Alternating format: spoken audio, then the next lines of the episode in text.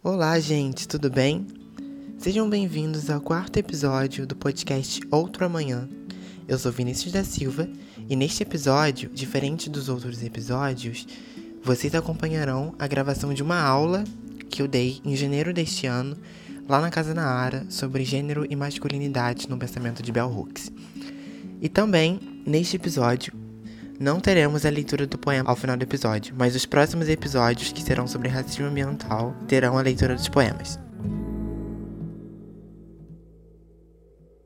começar a discutir o tema das masculinidades, antes de a gente entrar em um tópico específico ou no pensamento de uma, de uma autora em específico, a gente precisa começar discutindo a questão do gênero né? Porque quando a gente fala gênero, as pessoas automaticamente é, pensam que a gente está falando ou de orientação sexual ou de uma suposta ideologia de gênero.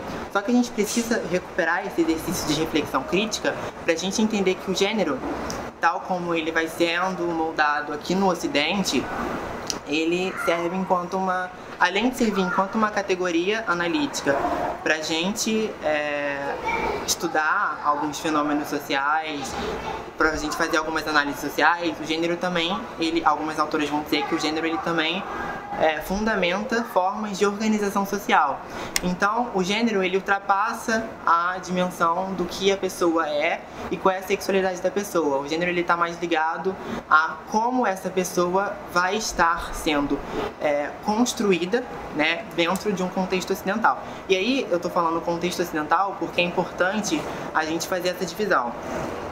Né? Porque quando a gente trabalha com questões de gênero, a gente precisa fazer um recorte é, seja ele teórico, seja ele geográfico, porque as questões de gênero elas se moldam é, diferentemente a, a variar de, é, de, acordo com diversos contextos geográficos. Então, por exemplo, aqui no Ocidente, nos Estados Unidos, no Brasil, na Europa, a gente tem é, a gente tem fundamentalmente o gênero enquanto organização de dinâmicas sociais. Em contextos africanos, por exemplo, as coisas elas já são um pouco diferentes. Então, para a gente começar a nossa discussão, esse marco teórico, a gente precisa é, definir esse marco teórico enquanto Ocidente. A gente está fazendo uma discussão enquanto é, a partir de referências ocidentais, a partir de contextos ocidentais, porque isso é pensar a nossa realidade a partir do chão que a gente pisa. Não adianta a gente querer importar teorias e, e, e esquecer que essas teorias precisam ser adaptadas. Então, é reconhecer mesmo quais, quais são as melhores formas de pensar o nosso contexto. É, a primeira referência que eu trago é de um artigo do Benedito Medrado e Jorge Lira, que ele vai querer pensar essa questão dos estudos sobre masculinidades a partir de uma perspectiva feminista. E aí, pensar esses estudos a partir de uma perspectiva feminista significa necessariamente entender, é, e aí a gente repete, entender o gênero enquanto um instrumento de organização social. Né? É o que a literatura vai chamar de dimensão relacional de gênero. Entender esse instrumento enquanto um princípio organizador de relações de poder. Partindo desse princípio, e aí surge uma distinção entre identidade de gênero e atos de gênero. Identidade de gênero são tá ligado às questões, a questões subjetivas da pessoa, como ela se identifica. Isso a gente não está discutindo aqui, a gente está discutindo sobre atos de gênero. São essas, essa, esses atos que são impostos em determinados corpos sociais, corpos de pessoas. Então, eu acho que um ponto, uma, uma, uma questão que serve para nortear as nossas reflexões nesse primeiro momento é a questão de em que momento da história foi definido que meninos usam azul ou meninas usam rosa, por exemplo? Porque se a gente voltar é, em determinados contextos históricos, é, uma vez eu estava lendo alguma coisa sobre a época é, das colônias, etc., a, o estilo de roupas, né, os atos de gênero e, e, essas performatividades, elas eram construídas de outras formas. Então, essa, esse, esse caráter histórico do gênero enquanto organização, e eu vou sempre repetir isso, enquanto organização de relações de poder, ela vai, ele vai estar sempre se adaptando de acordo com o contexto social no qual a gente se insere. Então, alguns pontos que o, o, o, os autores vão trazer nesse artigo, que eu vou passar o nome daqui a pouco no próximo slide, é que o gênero ele se distingue também da vida reprodutiva. Então, o então quando a gente quer discutir gênero, a gente não necessariamente discute sexo. Alguns autores discutem sexo, né, na sua dimensão biológica, etc. É, mas outros autores nem tanto. Então a gente essa separação nesse primeiro momento ela pode ser ela pode ser bastante útil. Né? Uma autora que, por exemplo, vai discutir essa relação entre, entre gênero e sexo vai ser a Gayle Rubin, num livro chamado Políticas do Sexo. E aí, voltando aqui ao artigo do, do Benedito Medrado e Jorge Lira. Então, é, ele, eles vão trazer algumas, algumas considerações também sobre a questão das perspectivas feministas, né, que eu acho que não, eu acho que eu não, não especifiquei, é que compreender isso numa perspectiva feminista é compreender essas, essas relações de gênero enquanto relações de poder. Porque, e é sair também de uma perspectiva, de uma leitura essencialista. Porque a leitura essencialista, ela encara o gênero enquanto diretamente ligado a uma dimensão binária e diretamente ligado também a, a, às questões biológicas. Então, uma leitura essencialista, ela pode é, dar margem para muitas interpretações, é, talvez rasas, para a gente entender como se dá as dinâmicas de poder hoje. E aí, partindo do princípio de que, esse, de que a gente tem um instrumento organizando as nossas dinâmicas sociais, os estudos sobre masculinidade não emergem somente como estudos sobre homens, mas como estudos sobre relações de poder, relações de desigualdade entre homens e mulheres. É, a gente parte desse princípio da, das, das relações é, que par, partem, partem dos homens por causa do patriarcado, um sistema sociopolítico no qual a gente se insere. Então a gente faz essa, essa, essa a gente é, demarca esse primeiro ponto de reflexão, mas os estudos de masculinidade eles também precisam ser encarados enquanto estudos de é, pra, estudos para se entender como as relações sociais elas são construídas. Né? E aí, esses autores eles vão dizer que a masculinidade, nesse, senti nesse sentido, emerge, a masculinidade emerge enquanto uma metáfora do poder, enquanto um, um, instrumento a partir do qual o poder se manifesta. Lembrando que o poder, ele não é algo é, necessariamente construído, mas ele é performado, um poder que a gente exerce em determinados contextos. E aí, nesse, nesse artigo ainda, ele traz do, dois pontos importantes de uma, de uma teórica que se chama Joan Scott, que ela vai dizer duas coisas. É, o gênero é uma forma primária de dar significado às relações de poder. E outra coisa, o poder é articulado por meio do gênero. Então, é, e aí eu quero trazer para o debate agora uma outra autora que se chama Oyeyumi, é uma autora nigeriana, uma socióloga nigeriana, ela escreveu um livro chamado A Invenção das Mulheres. Esse livro, ele não tem tradução ainda, mas ele vai ganhar tradução esse ano pela editora Bazar do Tempo, pelo professor Anderson Flor do Nascimento, que é um amigo meu que está traduzindo lá da UNB. E, mas o, o, primeiro capítulo desse, desse livro ele já está disponível no site Filosofia Africana, que é o site do ano. A invenção, para você, a invenção das mulheres, esse é o título. E aí, e aí o interessante é que a análise da Yoyeyumi nesse livro, ela pode ser por mais que, que ela parta de um contexto soci, socio, social diferente, ela está falando da, das questões de gênero lá na Nigéria, no que ela chama de Yorubalândia. E ela vai falar que essas questões de gênero, que a categoria analítica mulher, ela não existia antes da colonização. Então ela vai fazer todo esse exercício de análise para a gente entender como o Ocidente ele constrói essas categorias e como o Ocidente ele vai construindo relações de poder, não só no próprio Ocidente, mas em, em outros contextos mesmo, no, em um em um exercício próprio de colonização. É. E aí nesse livro, nesse primeiro capítulo especificamente, já está disponível em português, ela vai falar sobre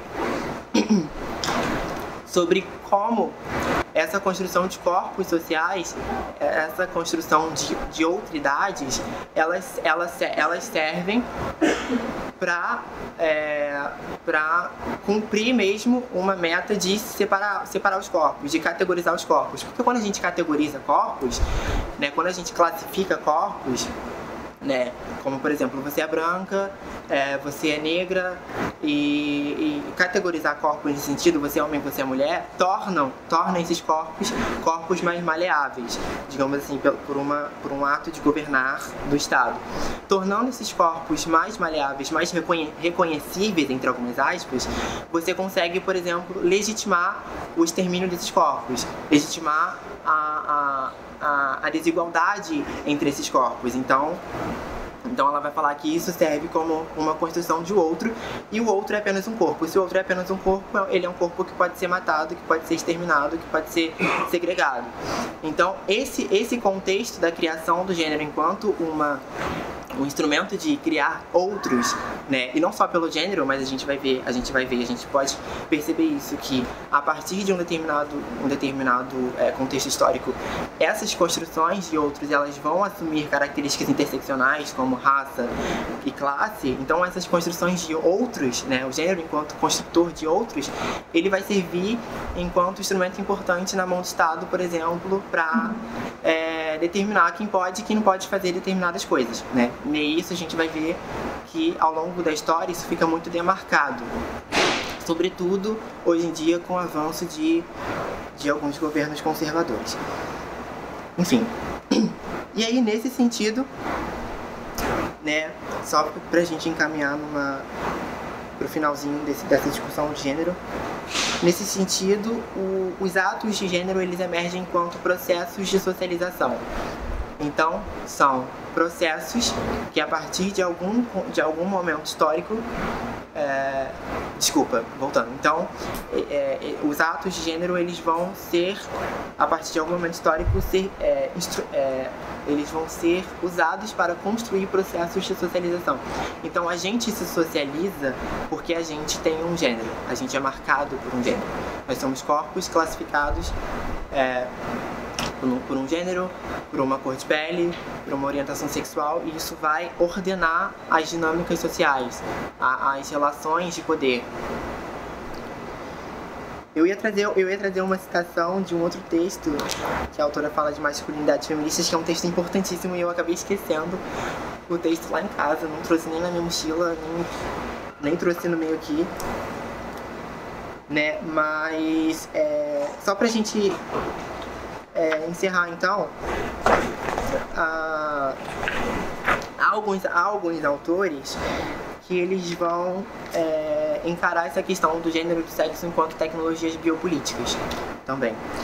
E aí tem uma citação no artigo do Medrado e do Lira, que é uma citação que eu acho que a gente consegue sintetizar tudo que a gente já teceu até aqui, que é uma citação de uma autora que se chama Teresita de Barbieri, de um artigo sobre isso. É, está em espanhol, então eu vou ler e vocês podem me corrigir porque eu não falo de espanhol. Que se chama Sobre a Categoria Gênero. Esse é o título do artigo de 92, que ela vai falar assim: Os sistemas sexo-gênero são, são conjuntos de práticas, representações, normas e valores sociais que as sociedades elaboram a partir da diferença sexual anatomo-fisiológica e que dão sentido à satisfação dos impulsos sexuais de reprodução das espécies, das espécies humanas e, em geral, ao relacionamento entre as pessoas. Então, passando para o próximo ponto, já entrando no tópico das masculinidades, é, entendendo que as masculinidades nesse contexto vão emergir enquanto um instrumento também de se um instrumento analítico, né, nesse exercício de reflexão crítica, para se entender as dinâmicas de poder na sociedade. É, no texto do Jorge do Medrado do Lira, que está a referência ali em cima, eles vão dizer é, eles vão separar algum, alguns objetivos que a gente pode compreender enquanto objetivos dos estudos das masculinidades. É, o primeiro deles é compreender a organização social das, suas, das masculinidades em suas inscrições e reproduções locais e globais. Porque, de, é, dependendo de, e a gente vai ver isso mais pra frente, dependendo dos contextos sociais nos quais os, os sujeitos se inserem, haverão diversas, diversas produções de masculinidades. Então, as masculinidades de homens é, brancos, cis, héteros aqui no Brasil vão ser diferentes das masculinidades de homens brancos, cis, héteros na, na Alemanha, por exemplo. E assim, e assim é, por diante, como, por exemplo, os estudos das masculinidades negras, das, das transmasculinidades, etc. É, um segundo ponto, a compreensão do modo como os homens entendem e expressam identidade de gênero. Terceiro ponto, as masculinidades como produtos de interações sociais dos homens com outros homens e com mulheres, ou seja, as masculinidades como expressões da dimensão relacional do gênero que apontam expressões, desafios e desigualdades. E aí essa dimensão do poder, ela está sempre presente nesses estudos.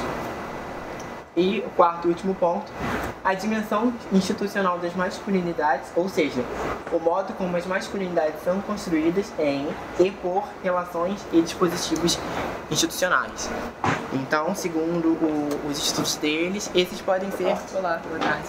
Esses podem ser alguns é, pontos para a gente é, começar a entender os estudos sobre masculinidade. E aí, nesse, nesse contexto, uma outra autora que também é muito importante para os estudos sobre masculinidade é a Rayon Connell, que é uma mulher trans. Quando ela produziu o livro Masculinities, lá na, em 90 e 95, ela ainda não tinha feito a transição.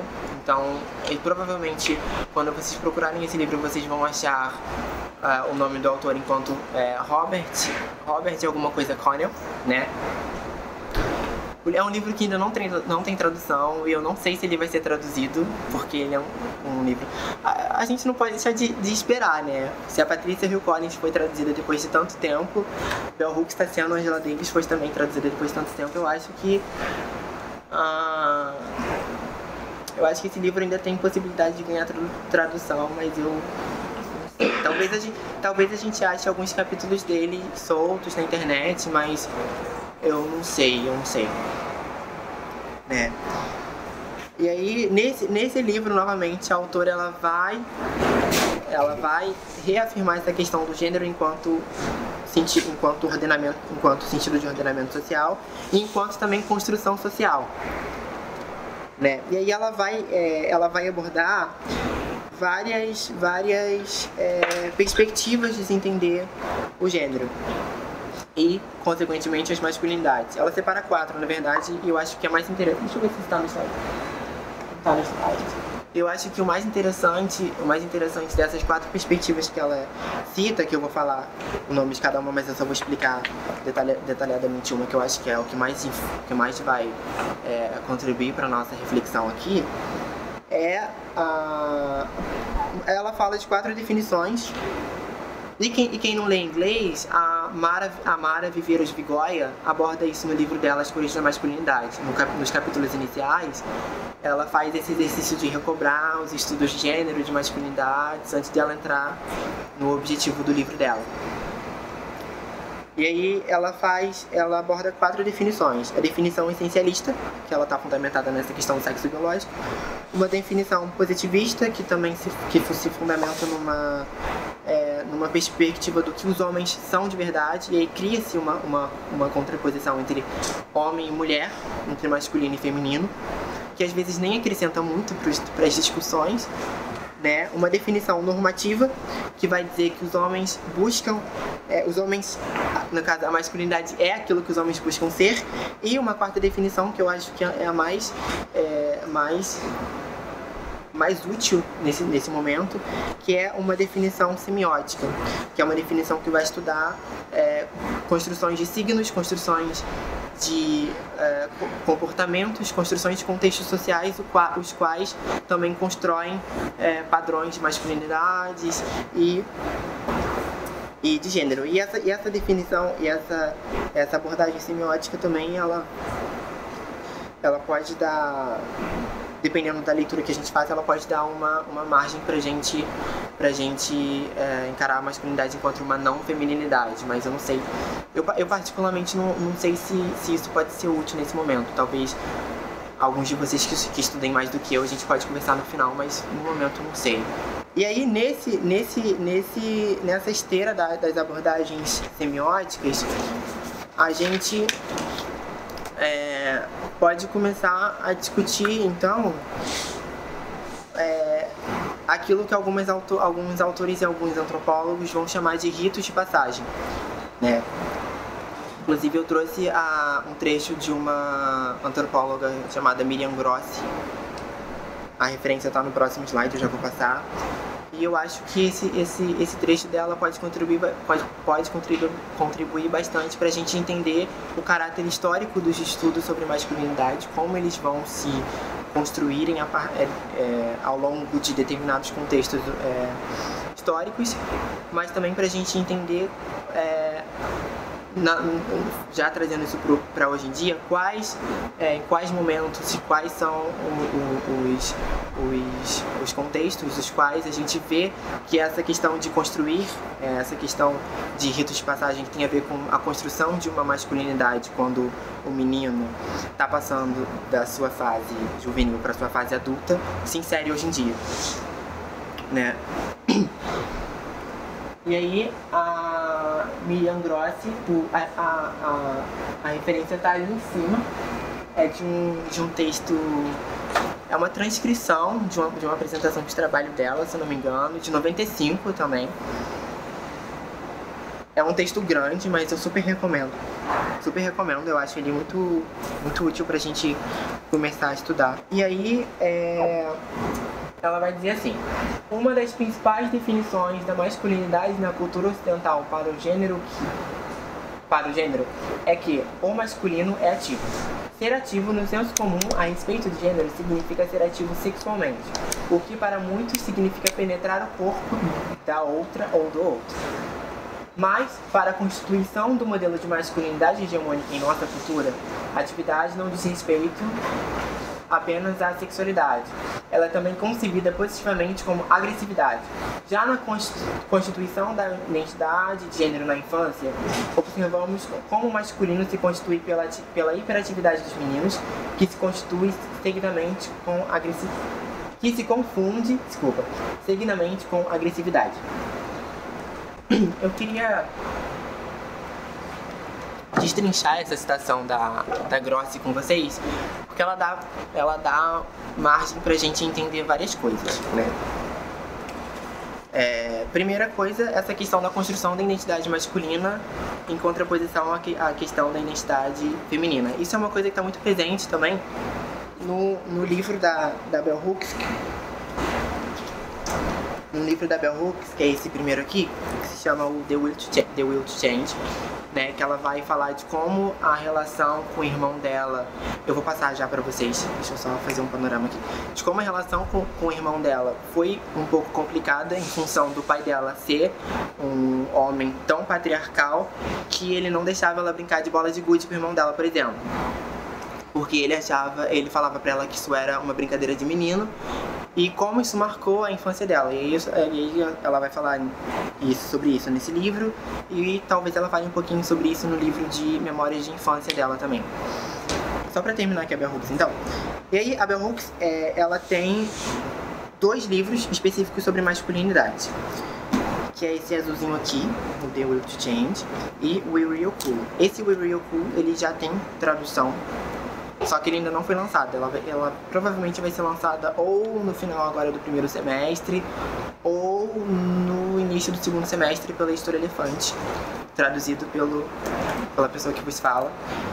E esse daqui ele ainda não tem tradução, eu não sei se ele vai ser traduzido pelo, pelos títulos que a Elefante publicou agora, semana passada. Esse livro não consta na, na, na lista de, de títulos que eles vão publicar da Bell Hooks, mas talvez ganhe tradução, né?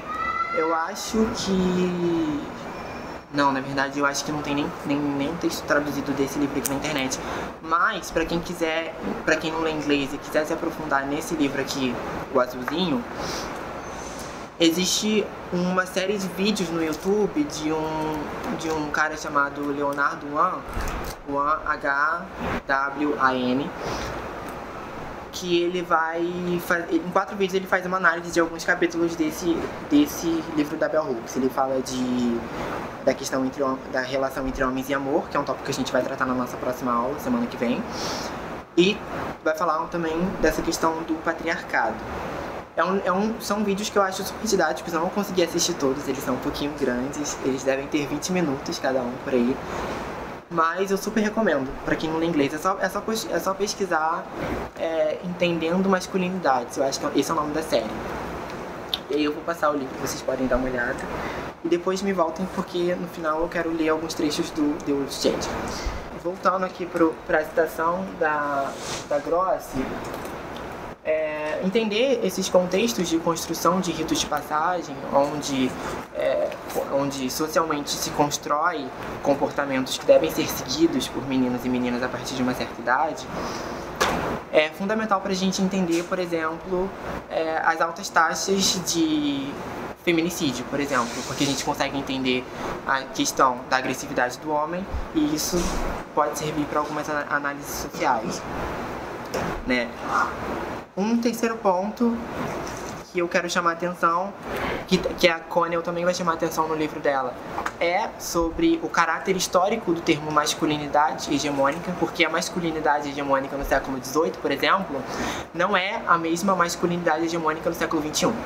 Então, a gente não pode entender esse contexto, esse, esse conceito enquanto algo pré-histórico, muito menos pré-discursivo. Não é algo que já estava ali e a gente jogou para estudar. É algo que vai ser construído é, é, de acordo com os contextos sociais no qual a gente está inserido, né?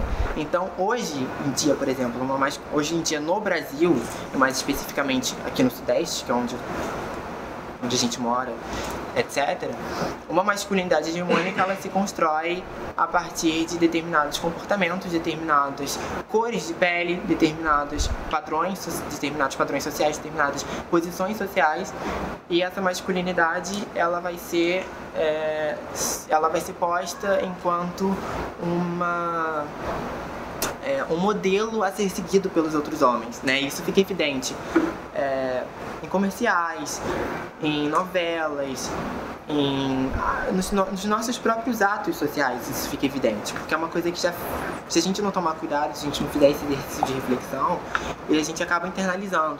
Não somente homens, mas, mas também mulheres, né? Porque eu, eu acho que um, um, uma, uma questão que a gente precisa entender é a questão, é, e aí eu vou falar isso mais pra frente, quando a gente for tratar de masculinidades patriarcais, é que não somente os homens têm parte com, com o patriarcado, mas também as mulheres. Né? E aí isso não, o que, eu, tô falando aqui não é uma tentativa de culpabilizar ninguém, mas uma tentativa de entender como as dinâmicas sociais elas se organizam de modo com que tanto homens quanto mulheres podem compactar, compactuar com é, atitudes e comportamentos sexistas. Então, como e aí eu vou dar um exemplo que a própria Hooks dá, como por exemplo, quando ela foi agredida pelo pai dela por insistir em brigar, em brincar de bola de gude com o irmão dela, e o pai dela falava que essa não era uma brincadeira para ela, não era uma brincadeira para menina. E ele foi lá e bateu nela. E aí, depois disso, a mãe dela vem e conversa com ela numa tentativa de apaziguar a situação, mas ela apazigua a situação falando: "Olha, minha filha, você não poderia ter feito isso.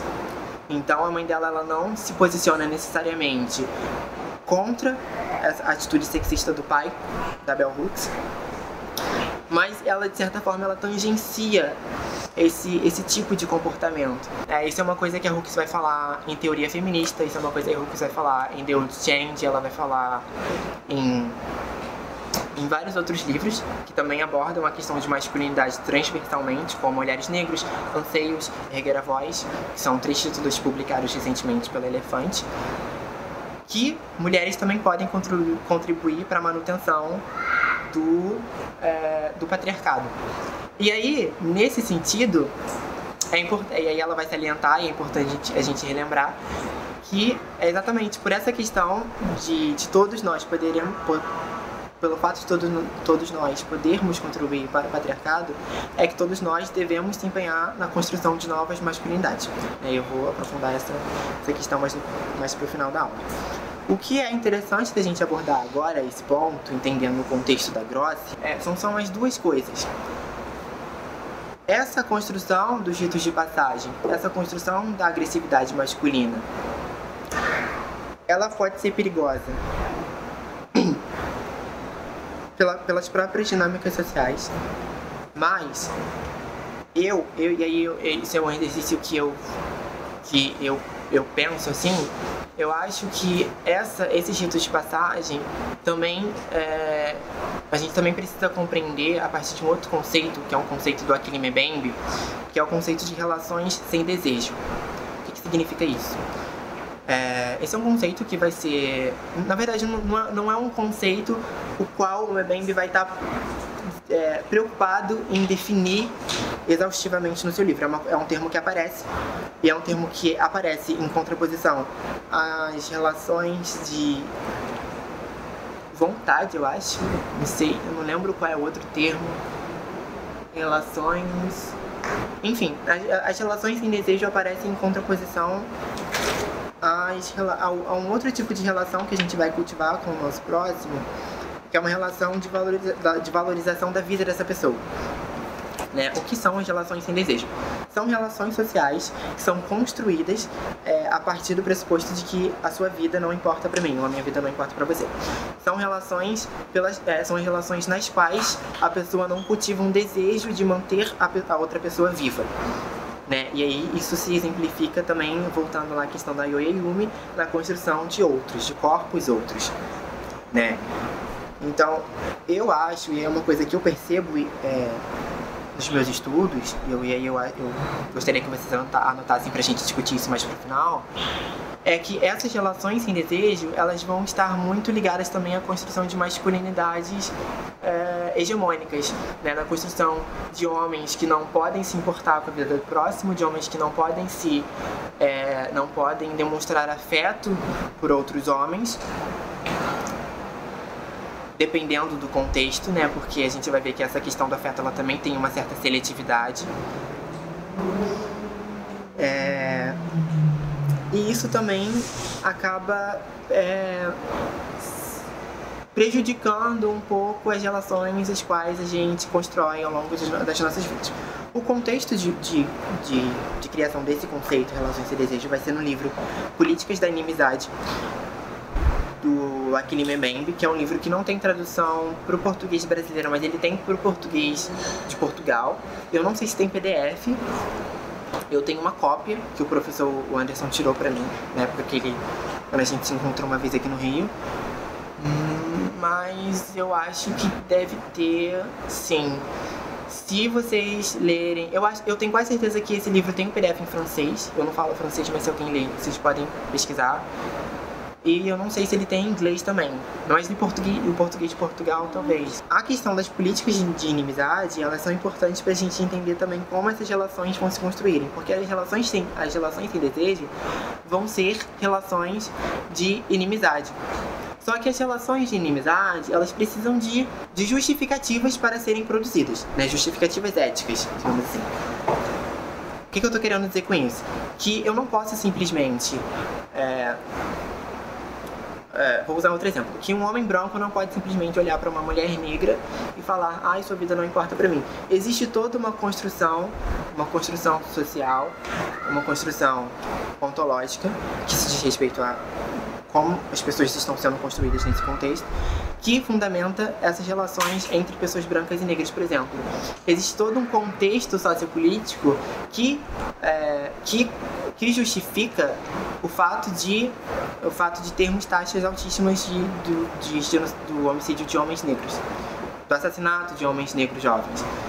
Então, esse contexto de políticas de políticas hum, pelas quais a gente se desimporta pela vida do próximo, ele acaba sendo um contexto hoje fundamental para a construção de masculinidades hegemônicas também, né, que são masculinidades brancas. Talvez daqui a 10 anos, 15 anos, eh, o contexto seja outro, mas hoje ele é, funciona mais ou menos assim.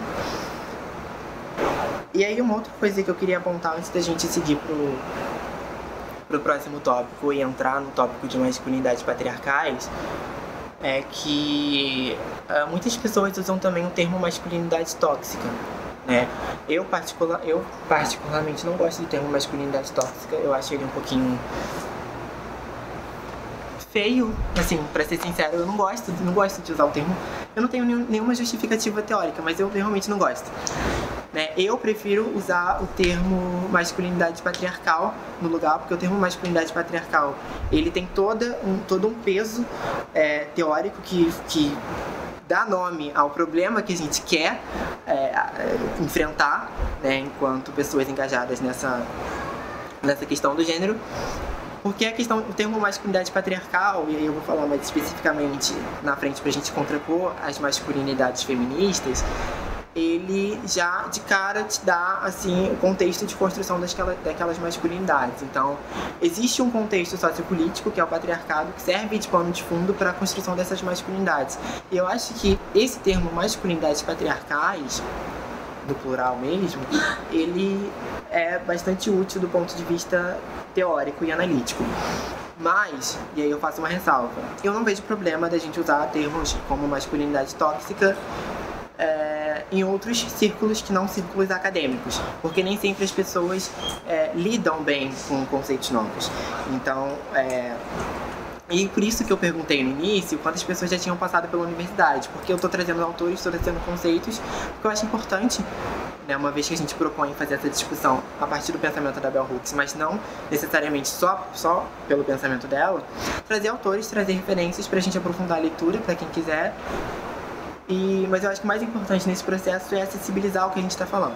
Tornar acessível, porque não adianta a gente querer falar de gênero para um público conservador, por exemplo, que entende gênero enquanto um contexto de ideologia de gênero, sabe? Um contexto bastante problemático. A gente precisa, a gente precisa deixar bem, é, bem, bem claro qual é o nosso objetivo, o que a gente está propondo. Porque quando a gente discute gênero, a gente discute é, relações de poder, a gente discute modos de organização social. A gente não está discutindo sexualidade, a gente não está discutindo orientação, é, identidade de gênero, a gente está discutindo processos de socialização, processos pelos quais pessoas, especificamente homens, foram socializados de modo a construírem comportamentos bastante é, complicados, não só para si, mas também para as pessoas que convivem é, com eles.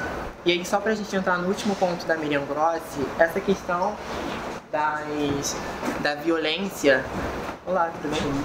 Ela vai ser fundamental também pra gente entender alguns, é, algumas dinâmicas sociais. E aí a gente entra no tópico é, das relações entre inimizade e políticas de morte. E aí eu trouxe alguns dados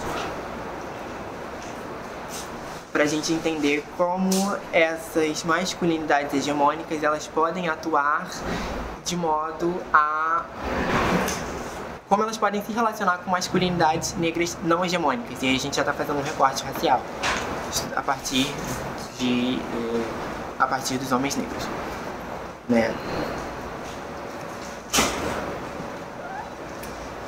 Eu trouxe aqui um gráfico. Esse gráfico é um gráfico do Infopen. Ele é de 2017.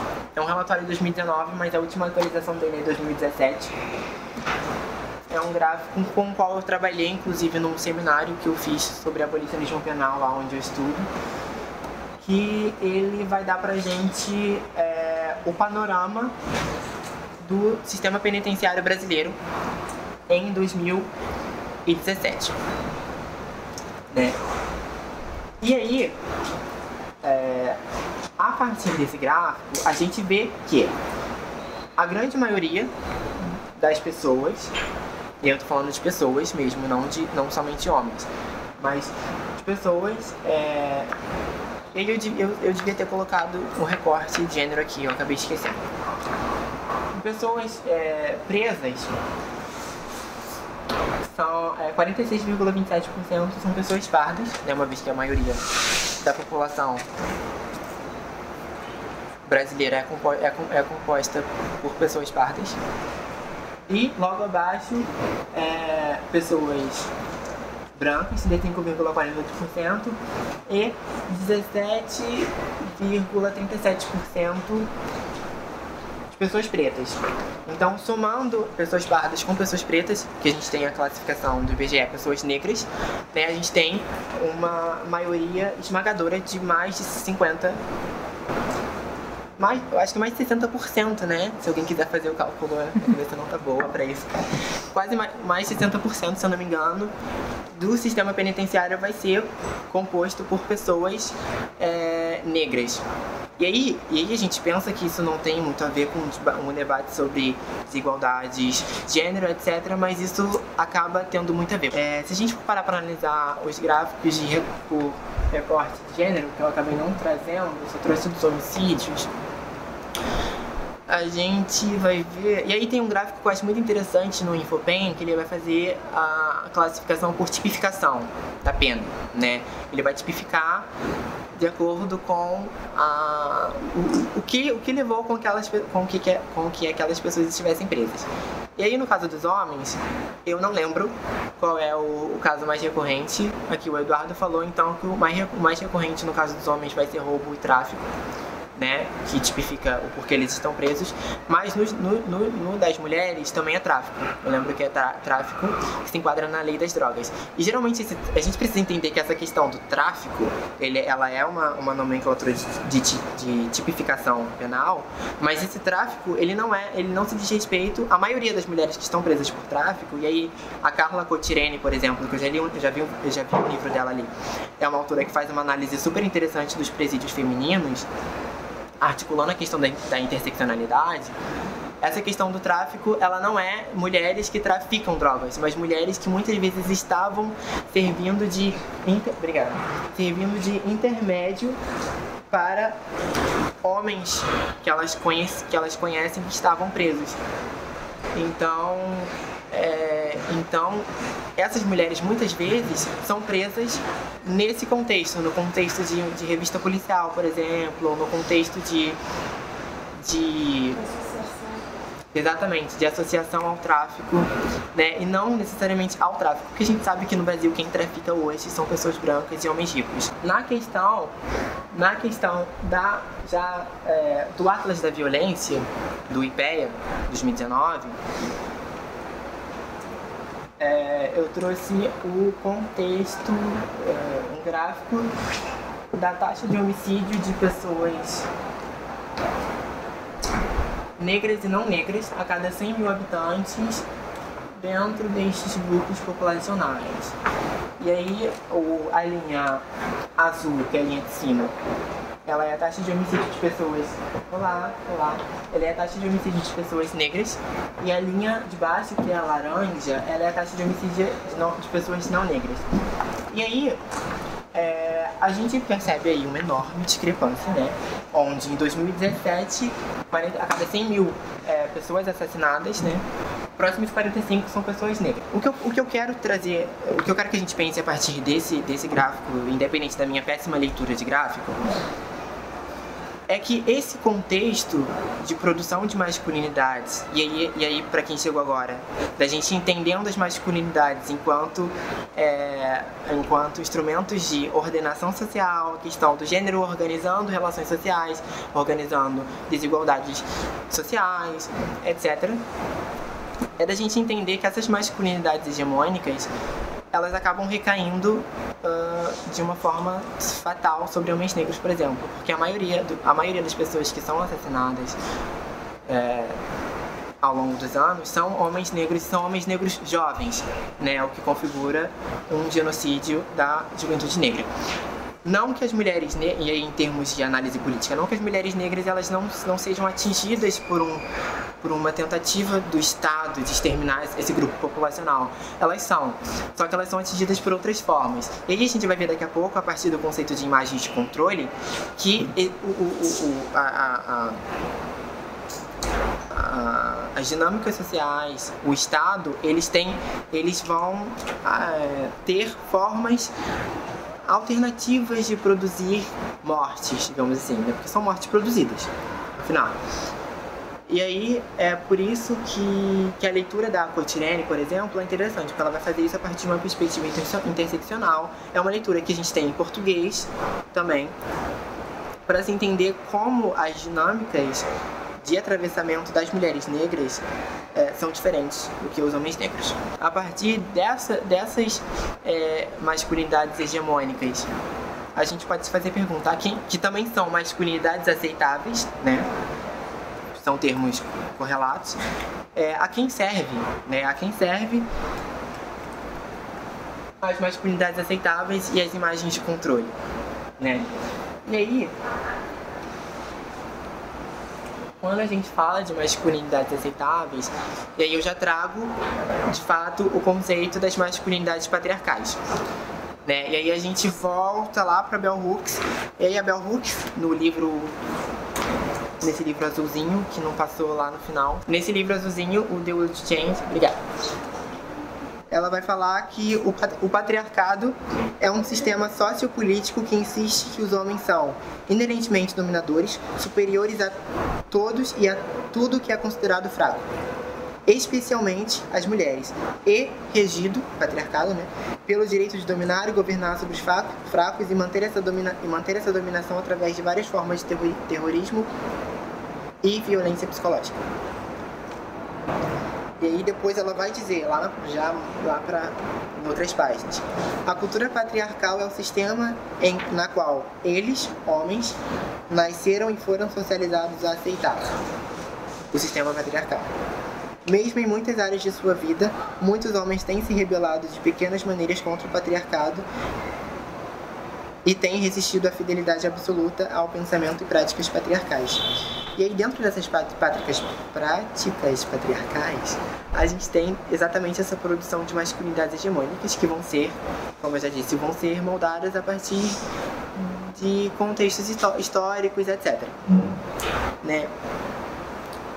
E aí, eu acho bastante interessante a gente trazer a esse ponto para o nosso debate uma autora que se chama Patrícia Hill Collins, que é uma autora incrível, que teve a sua primeira tradução aqui no Brasil recentemente com Pensamento Feminista Negro, né, que é uma autora que a Winnie Bueno estuda, inclusive, né, Pensamento Feminista Negro. E dentro desse livro, que não, eu não trouxe porque ele não está comigo, tá com a minha amiga que eu emprestei, eu me arrependi muito, eu espero que ela não veja esse vídeo. Ela vai moldar o conceito de imagens de controle, né, que eu vou falar depois do, do tópico que eu tenho que trazer antes disso. Mas antes de falar de imagens de controle, eu quero trazer uma citação da Hill Collins num livro que se chama Black Sexual Politics que é um livro que não tem tradução, que deveria muito ser traduzido porque é um livro importantíssimo para se entender políticas sexuais da população, das populações negras, como essas políticas sexuais elas vão sendo construídas em determinados contextos e determinados, é, determinadas situações. E aí eu acho que esse, o trecho que eu vou trazer é, que está aqui, ele é muito interessante para a gente entender como podem existir sim masculinidades negras patriarcais. Né? E aí a Patrícia Hill Collins, ela vai dizer: No contexto do novo racismo, no qual a redução e o desemprego marginalizaram e empobreceram um número crescente de jovens negros, a reivindicação, a agressão e a reivindicação das recompensas da guerra urbana ganham, urbana ganham importância. Ser forte e ter habilidades de rua é um componente importante da masculinidade negra.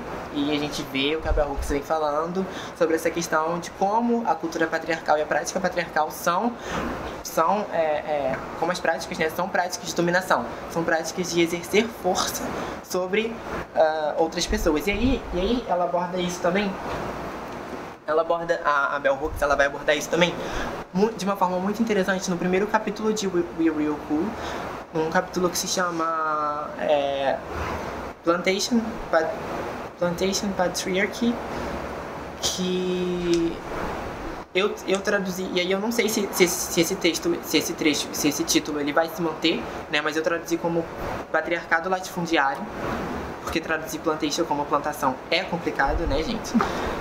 Porque tem todo um contexto histórico, socioeconômico da época da colonização que a gente precisa usar o contexto latifundiário. E, isso, e aí, ó, fazendo novamente o, recorte do contexto social. Isso dentro, isso dentro de um contexto estadunidense. Ela vai abordar a produção de masculinidades negras patriarcais dentro de um contexto estadunidense, a partir do qual a masculinidade de homens negros ela, ela vai sendo, não somente, mas também vai sendo moldada a partir dos contextos da, do latifúndio e como isso constitui um sistema que a Bell Hooks vai chamar de patriarcado latifundiário. No Brasil, as dinâmicas elas são um pouco diferentes. Né? Essa questão de importar teorias é complicada. Então, por exemplo, é, no Brasil, as dinâmicas de construção de masculinidades num contexto histórico mais mais, mais remoto, elas vão se dar também a partir de contextos de miscigenação, contextos é, de onde o gênero e a raça elas vão se é, é, interse é, é, interseccionar diretamente com essa questão do embranquecimento da raça.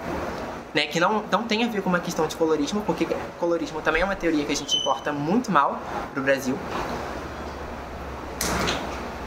E aí, voltando para a citação, é, nesse contexto, a proeza sexual cresce substancialmente como marcador da masculinidade negra, né? masculinidades negras patriarcais. Para muitos homens negros, tudo que lhes, tudo que lhes resta é acesso a booty. Booty é bumbum, só que numa conotação mais sexual mesmo. Né? Eu, eu preferi deixar o, o, o termo em inglês porque não sei como traduzir isso sem usar uma palavra um pouco chula. E eles podem se tornar deprimidos ou perigosos por esse se esse acesso for negado.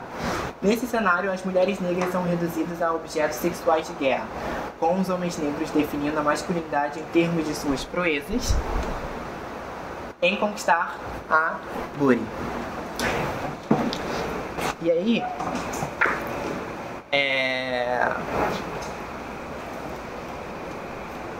E aí, é, e aí uma, uma, um ponto que eu acho importante, que, que eu tinha até feito uma anotação sobre isso em algum lugar, que eu não lembro, é que não importa qual os homens negros estejam empenhados na, no movimento, nos movimentos negros, na luta pela libertação das populações, da, da população negra, isso não significa que ele vai deixar de reproduzir comportamentos sexistas. A Sueli Carneiro, ela dá um exemplo ótimo disso do se eu não me engano, em um texto que se chama é, Gênero, Raça e Ascensão Social. Eu não tenho certeza se é o título do texto, mas ela vai, ela vai dar um exemplo do Joel Rufino dos Santos, que foi um autor, que é um autor super importante para a gente estudar o, as relações sociais no Brasil, mas que foi um autor que escreveu um texto comparando mulheres a carros. E aí ele deixava explícito nesse texto a preferência dele a mulheres brancas e comparava as mulheres negras a carros mais. É, é o Joel Rufino mesmo, né? Eu vou pesquisar o texto no intervalo e aí eu confirmo se é esse texto mesmo. Mas ela cita um exemplo assim. Eu não lembro, não lembro nem onde eu ah, eu anotei no texto do medrado, fiquei em casa. Cabeça de vento. É, não, e aí ele vai, ele vai deixar explícito a preferência dele por mulheres brancas e vai comparar mulheres brancas a carros mais é, de luxo e as mulheres negras a carros mais fosquinhas, por exemplo. E aí isso é um comportamento sexista que tá, é, que, que, precisa ser combatido, né? Porque não, não adianta a gente, na verdade, é, assim, na minha concepção, não adianta a gente a gente se empenhar numa luta antirracista, a gente não se empenha também numa luta anti-dominação, numa luta antissexista, numa luta feminista nesse sentido. Né? E aí é nesse contexto que, su que surgem as imagens de controle. E as imagens de controle são, é, um conceito importante, é um conceito importantíssimo da Patrícia Collins, porque esses, esses slides lindos foram feitos pelo meu amigo Ângelo, que não pôde vir, mas ele vem na edição de março. E aí ele falou, é, coloque esses, esses slides quando você estiver explicando imagens de controle. O pessoal vai, vai entender. Porque as imagens de controle, né? E aí nesse sentido eu indico a leitura da, da dissertação da Winnie Bueno, que eu não lembro o título, é um título grande, mas se você colocar a dissertação Winnie Bueno no Google, você acha que ela estuda a dimensão a dimensão das imagens de controle e apresenta uma possibilidade de leitura do Black Feminist Thought, que é o livro da Patricia Hill Collins que foi traduzido, e também o livro da, da, da, da, da Winnie Bueno que vai ser lançado em março, que se chama é, Imagens de Controle, um conceito do pensamento de Patrícia Hill Collins, que ela vem, inclusive, lançar esse livro em abril, e a gente divide uma mesa aqui no Rio em abril. Quando, depois a gente vai divulgar melhor lá em Nilópolis, a gente vai dividir uma mesa. Tô nervosa. Mas é, eu acho que a Winnie é uma percursora muito importante desse, desse, do pensamento da Collins aqui no Brasil. Né? E aí, uh, tá, nas imagens de controle. As imagens de controle, primeiramente, elas não, não, é, não são a mesma coisa que estereótipos. Imagem de, as imagens de controle, elas são baseadas em estereótipos, mas elas não são estereótipos. Esse é o primeiro ponto. As imagens de controle configuram uma dimensão uma dimensão ideológica do racismo e do sexismo. As coisas elas se intercruzam nas imagens de controle. Esse é um segundo ponto. Um terceiro ponto é: imagens de controle nem sempre são negativas. As imagens de controle podem ser positivas e podem ser negativas. Isso vai, isso vai depender de quais grupos sociais de, depende de quais grupos sociais estão sendo direcionados àquela imagem de controle. E aí, a Collins ela vai dizer que as imagens de controle de homens brancos, por exemplo, são imagens uniforme, uniformemente positivas. São imagens. É... Ah, vamos. É, desculpa, eu esqueci de definir o que é imagem de controle, né? Eu só fiz algumas observações. As imagens de controle, elas. É estão empenhadas em nomear fatos sociais. Elas são construções do que eu chamo de do que eu chamo não do que, do que a gente pode entender como é, lugar, lugares sociais né? e aí isso isso ultrapassa a, a questão dos, dos estereótipos porque as imagens de controle elas também ordenam relações sociais então, é, então ela vai e ela vai estar tá diretamente ligado ao que a gente entende, é, ao que vem à nossa mente quando a gente pensa em determinados grupos sociais, por exemplo, mulheres negras, que as pessoas pensam é, inicialmente, não a gente tem uma reflexão crítica do tema, mas que as pessoas pensam inicialmente sobre mulheres negras. Né? Para além dos, dos estereótipos, estereótipos, ao meu ver, são coisas que a gente pode desconstruir, digamos assim. As imagens de controle não, as imagens de controle elas estão diretamente é, entranhadas nas dinâmicas de relações sociais e dinâmicas de poder também.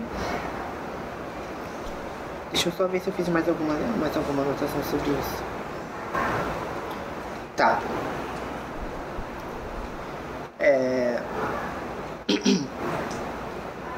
E aí, voltando, elas podem ser imagens de controle positivas e negativas. No caso das mulheres negras, elas são, elas são imagens de controle uniformemente negativas. A Patrícia Hill tem um vídeo falando sobre isso no YouTube, que se chama Imagens de Controle. Patrícia Hill explica imagens de controle, tá no canal do da Boitempo quando ela estava lançando o, o, o, livro dela aqui no Brasil.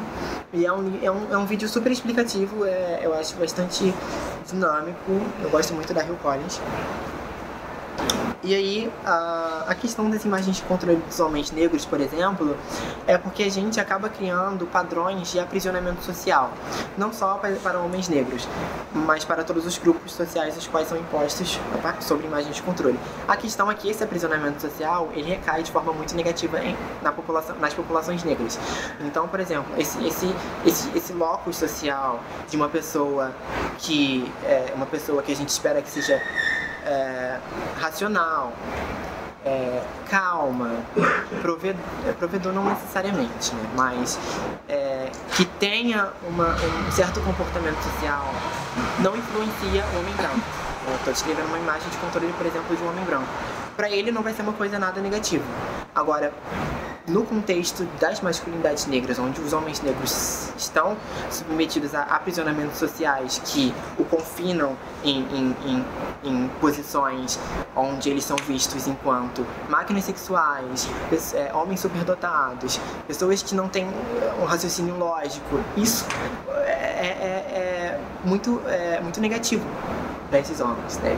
E mesmo assim, se a gente for para voltar à questão do patriarcado, essa, essa, essa, é, isso não, essas imagens de controle de homens negros vão ser imagens mistas, porque tem um ponto positivo que é a questão da, das dimensões sexistas, só que nem, nem tão positivos, porque a Bell Hooks ela vai argumentar no livro que um erro, por exemplo, é, de, muitas, de muitas mulheres do, do movimento feminista, quando elas começaram a pensar o feminismo, é, lá no início dos anos 80, alguma coisa assim. E ela vai falar isso lá no, no Teoria Feminista, que é um livro que foi publicado pela Perspectiva recentemente é, o erro dessas mulheres era pensar que os homens negros eles tinham, ou os homens no geral, eles tinham total culpa com o patriarcado. Só que, só que o ponto da gente entender exatamente essa questão das masculinidades, dos, dos estudos de gênero, é entender que às vezes os homens eles também são aprisionados nesse, é, nesse, nessa dinâmica sexista.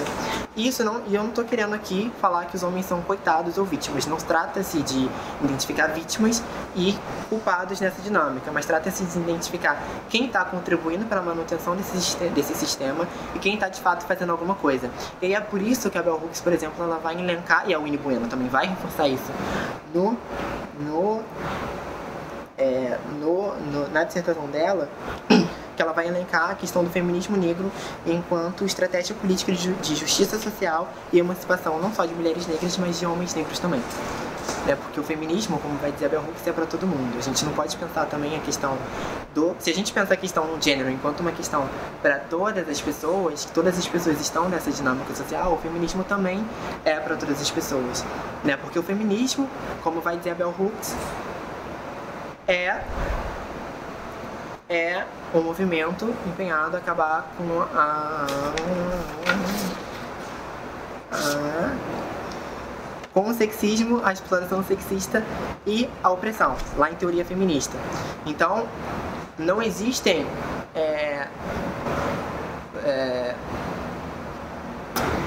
não, não existe no pensamento da Bell Hooks, né, vamos demarcar, não existe essa concepção de que somente mulheres podem ser feministas, mas a, a gente precisa atentar para que existe uma diferença entre ser feminista e ser um homem que se apropria do feminismo, né, porque o feminismo, ser feminista, é estar diretamente engajado com, com o fim desse sistema sexista. Agora, ser um homem que se, apro se apropria do feminismo, e esse aí já é filha da putagem dessa pessoa. Então a gente precisa, de fato, reconhecer e dar nome ao que a gente está analisando. Né? E aí, uma das pautas que eu acho importante a gente, é, do, do, do, do, feminismo negro, e sobretudo no pensamento da Rio Collins, isso, fica, isso vai ficar claro lá no pensamento feminista negro, vai ser lutar e, e, e criar novos contextos, os quais combatam essas imagens de controle, que encara, por exemplo, meninos negros enquanto mais violentos que brancos, é, que vai... É, a, é, é, criar essas imagens de mulheres negras enquanto é, enquanto mulheres enquanto mulheres matriarcais, enquanto enquanto o que a Collins vai chamar de mami também, né? Isso tudo são, são, são, é, são dinâmicas ideológicas que, que articulam racismo e sexismo de modo a manter uma, uma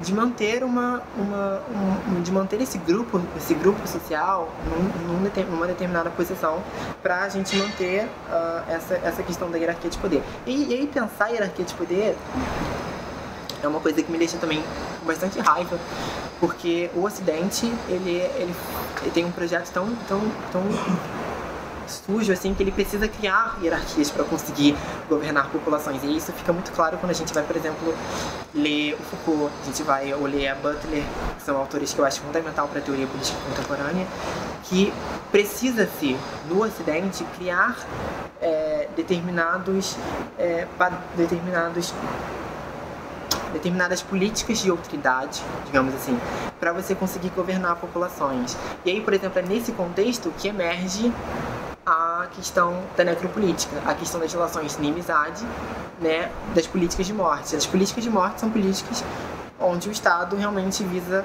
matar e exterminar a população. Né? Por isso que essa questão da água no Rio, é, uma, é nada tira da minha cabeça que a questão da contaminação da água é uma questão que está diretamente ligada à política de morte. Falta de saneamento básico em alguns lugares no, na, na Baixada ou alguns lugares mais mais. É, mais. É, pobres, digamos assim. Isso é necropolítica, isso são espaços de produção de morte. Então essas pessoas elas não são nem deixadas à morte, elas são matadas. São mortes produzidas por um Estado que quer a qualquer custo produzir, produzir, essa, essa, é, produzir é, outros, porque produzindo outros, é, como o, Yeyumi vai dizer, outros são só corpos, são, são corpos que não têm as suas vidas lamentadas. Né? Então isso acaba configurando, configurando um contexto de análise assim que eu acho é bastante interessante né, para a gente estudar isso, mas também bastante triste, triste e complicado. É uma coisa que eu sempre comento com, com os meus amigos é que estudar teoria política é sempre algo muito triste, porque você entende o que está acontecendo e você fica animado por entender o que está acontecendo, mas você vê que o que está acontecendo é uma coisa muito ruim, é uma coisa que não acontece porque é, é, tinha que acontecer, é algo que acontece porque fizeram acontecer mesmo.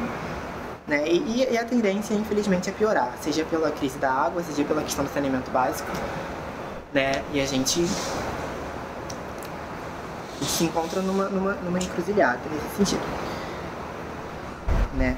E aí, voltando à questão do feminismo negro enquanto estratégia política de combate às imagens de, de, de, de controle, é, é, interessante também, e a própria Winnie faz essa ressalva, que o feminismo negro não é a única estratégia de a única estratégia política de articulação de mulheres negras. Né? Existem mulheres negras que não se identificam com o feminismo negro, existem mulheres negras que são mulheristas, existem mulheres negras que se identificam com outras correntes de luta das mulheres negras, né? não, e não é toda luta de emancipação das mulheres e das mulheres negras que são lutas feministas. Né? Isso eu acho um ponto importante para a gente pensar, para a gente reconhecer e para a gente avançar em termos de maturidade intelectual. Né? E também é, é, é importante reconhecer isso para a gente respeitar a luta das mulheres negras, né? Porque elas estão aí fazendo muito mais pela nossa comunidade do que os próprios homens. Então, isso é, é uma coisa que a gente precisa reconhecer. É... A questão das imagens de controle ficou clara?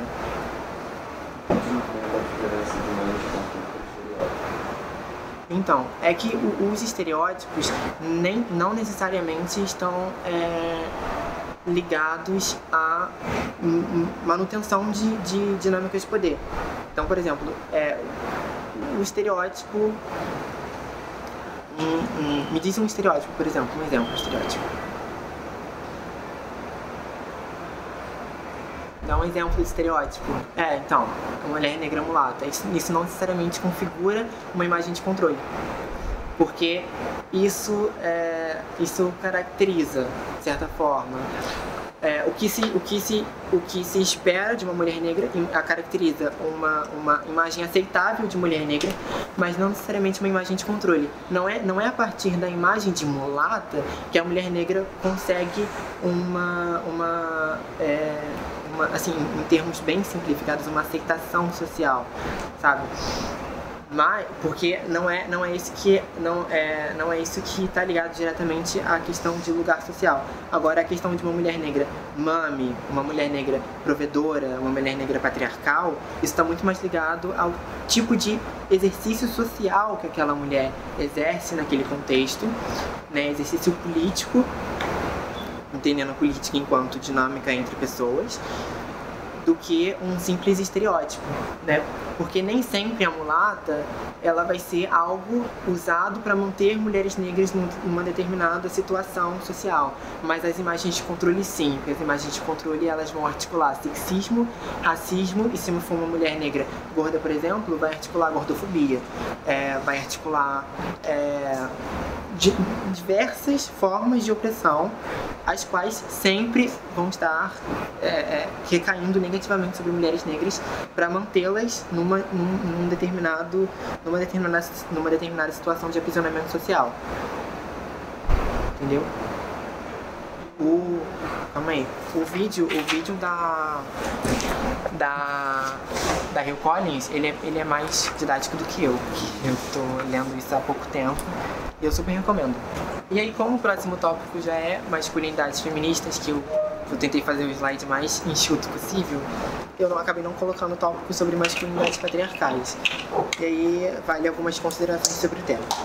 É, como eu estava falando, para quem chegou agora, é, a,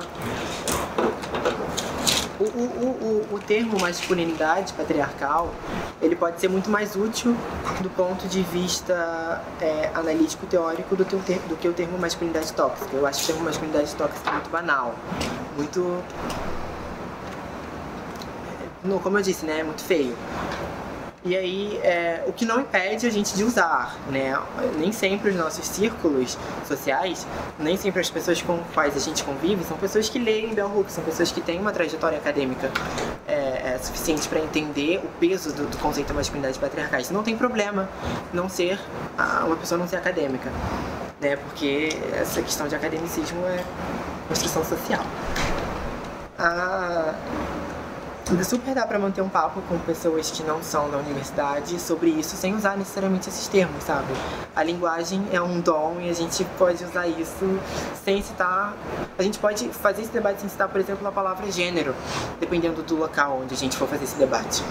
Né? Eu uso gênero aqui, é, eu vou usar gênero em Paracambi quando eu for dar uma aula lá dia 14, mas, por exemplo, na cidade onde eu moro, uma palavra que eu vou evitar usar, porque eu sei que é uma cidade onde tem muitos evangélicos e a gente sabe que isso são dinâmicas sociais que a gente precisa agir estrategicamente. Voltando à masculinidade patriarcal, né? Isso é sobre masculinidade patriarcais. É, a, e aí, o no The Will to, The Will to Change. E aí o, o, aquele youtuber que eu citei, o Leonardo, ele vai fazer um, ele vai ter um vídeo só sobre a questão do patriarcado, que eu não assisti, então não, posso falar se é bom, mas o primeiro eu assisti, eu gostei bastante, ele é bem didático. Eu tenho, eu tenho algumas, algumas discordâncias conceituais com ele, mas isso, é, isso não, não dificulta a, a compreensão de forma alguma. Esse livro, uh, no capítulo 2 do, do livro, esse livro aqui, que a gente pode traduzir como a vontade de mudar, ou algo como a disposição em mudar, algo nesse sentido. Né? O capítulo 2, ela vai discutir eu acho que eu acho que o capítulo agora antes da gente fazer um intervalinho, que é, eu acho bem importante, é um capítulo onde, onde ela discute o patriarcado se chama Entendendo o Patriarcado, e um outro capítulo onde ela vai discutir a questão de representações culturais, que também é um tema super é, forte no pensamento da Bell Hooks, é, que se chama Cultura Popular, Masculinidade de Mídia, Masculinidade Midiática, algo nesse sentido. E aí, é, e aí é nesse, é nesse, é nesse capítulo 2, inclusive, que você vai falar da, da questão das bolas de gude, que existem determinados é, padrões de gênero que estavam impostos. Esqueci de te avisar que esse computador ele tem um tempo dele, então ele, é rapidinho. Tá me ganhando. É, é já. é, onde eu tava? Fala de Que existem determinados comportamentos, como por exemplo jogar bola de gude, que o pai da Hooks admitia pro irmão dela, mas não admitia para ela.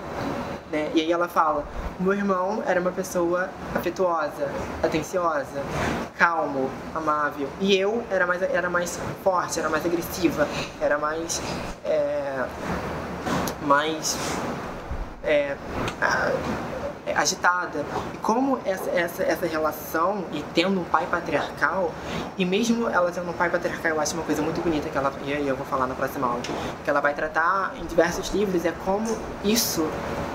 É, como essa questão de ter um pai patriarcal não fez com que ela deixasse de amar, de amar o pai dela. E aí ela vai criar uma concepção de amor que muito, que muito se distancia da questão romântico-afetiva, né? Que fica para o próximo episódio como essa, essa vivência dela, por exemplo, influenciou muito que ela muito, muito da produção acadêmica dela, muito da produção sobre patriarcado, muito da produção sobre é, masculinidades, etc. É, tem, tem até um trecho aqui que eu acho interessante, que ela vai falar assim, quando meu, quando meu irmão respondia com raiva ao ser ao ter um brinquedo negado, ele era ensinado que uh, é, lhe foi ensinado que o menino é em um lar patriarcal no caso, lhe foi ensinado que em um lar patriarcal meninos deveriam expressar é, deveriam é, cultivar sua habilidade de expressar raiva, que isso era uma coisa boa, mas que ele tinha que aprender uma forma melhor de é, desencadear sua hostilidade. Né? E, aí, e aí a gente percebe que existem dinâmicas, até mesmo dentro, da, dentro, da, dentro das masculinidades patriarcais. Como, por exemplo, a contextos os quais a gente pode ou não expressar raiva. E aí, tem, e aí teve um exemplo que o Jonathan, o Jonathan até vai saber do que eu estou falando, um exemplo que aconteceu com é, um amigo meu, dois amigos meus, e onde o, o, a pessoa, o amigo branco falava, ai, mas se fosse um amigo negro, ele relatava um caso e o amigo branco falava, ai, mas se fosse comigo eu fazia logo um barraco. E eu falava assim, meu filho, você, por favor, não funciona assim, né? Porque o meu amigo negro, ele é um homem negro e as coisas não funcionam na mesma dinâmica que, que, você, pra, que, que funcionam para você que é branco. Então, se você quiser expressar raiva, é você que expresse, sabe? Isso, isso vai ter uma, uma, uma, uma, é uma proporção muito diferente do que com homens negros, homens negros gays, principalmente. Então, é, mesmo, mesmo, mesmo essas pessoas não estando dentro de um espectro de masculinidade feminista, que a gente vai, vai ver daqui a pouco o que significa, mesmo estando dentro de masculinidades patriarcais, existem dinâmicas, né? dinâmicas que vão se relacionar de acordo com a, de acordo com é, gênero, raça, classe, etc. Né? Isso é um ponto fundamental para a gente avançar no debate. E aí, é, para quem lê inglês, né, eu super recomendo a leitura desse livro. Eu acho que ele traz reflexões riquíssimas sobre a questão da masculinidade patriarcal. E eu traduzi alguns, alguns trechos de uma, de, uma, de uma palestra que eu dei em fevereiro do ano passado com o Murilo Araújo e o Gel Caio, né? Que a gente chama de Caio César, Gel Caio. Lá no IF, é. lá no IF sobre. É, a minha fala foi sobre masculinidades feministas, né? Isso, isso até virou um texto depois, e eu estou adaptando esse texto para publicar posteriormente. É, de alguns, eu traduzi alguns trechos que dão pra gente uma, uma dimensão dessa contraposição que a Hooks faz entre patriarcado, masculinidades patriarcais e masculinidades feministas. Né? Mas eu posso deixar isso para depois do intervalo, porque eu já leio, ou agora, né? Porque eu já leio as masculinidades patriarcais e depois do intervalinho a gente lê as masculinidades feministas. Né? Ela vai dizer, é, eu vou ler alguns trechos nos quais ela fala assim. É, a masculinidade patriarcal Calma aí. A masculinidade patriarcal ensina os homens a serem patologicamente narcisistas, infantis e psicologicamente dependentes de autodeterminação dos privilégios que recebem por serem homens. Né? E, e aí, nesse esse ponto, é, merece uma ressalva que nem sempre esses privilégios eles vão estar sendo dados a homens, né? Porque o patriarcado ele é um, ele é um sistema desigual, sim, mas ele é desigual tanto para homens quanto para mulheres. Né? Por mais que ele não seja tão desigual para homens brancos, ele, ele pode ser muito desigual para homens negros. Uma vez que a gente está está trabalhando com um sistema sociopolítico que é construído a partir de um contexto da branquitude, né, gente? Então, então existem nuances do que pode acontecer e do que não pode acontecer. E aí a uma outra coisa que a Bell Hooks vai falar Mentir sobre a sexualidade é uma parte aceita da masculinidade patriarcal. Sexo é o local, é o lugar onde muitos homens agem porque é a única arena social onde a promessa patriarcal de domínio pode ser facilmente realizada. E a gente lembra lá da Hill Collins quando ela falava, quando ela falava das proezas do homem negro e dos homens em querer, em precisarem, em precisarem, a concordância não sei se está certo, mas que eles precisem, né? Demonstrar uh, as proezas sexuais, essa questão de dominar uh, sexualmente as mulheres. Não só as mulheres, mas também a questão de relações, de relações homoafetivas, como essas, esses, essas uh, noções de homens negros dotados, por exemplo, sempre ativos, está muito entranhada também em relacionamentos homoafetivos.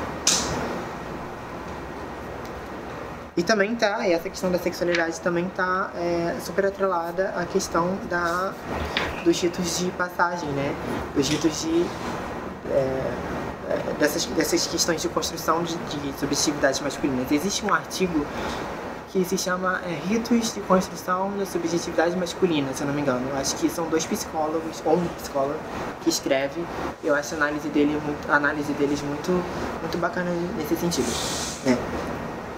E aí, sobre o termo masculinidade patriarcal, a Bell Hooks ela fala assim, por exemplo, é por isso que o termo masculinidade patriarcal é tão importante, pois ele identifica a diferença masculina como sendo sempre e somente sobre os direitos, os direitos superiores dos homens de dominar, sejam suas subordinadas ou qualquer outro Oi? Ou qualquer outro grupo considerado mais fraco por qualquer meio necessário. E aí, e aí sobre a questão da, do aprisionamento de homens negros. Muitos homens que se esforçam para, para provar a masculinidade patriarcal através de atos de violência brutal e desnecessária são presos por toda a vida. A gente vê que o sistema, o, o sistema criminal brasileiro é um sistema é, super super age por esse viés da necropolítica, né?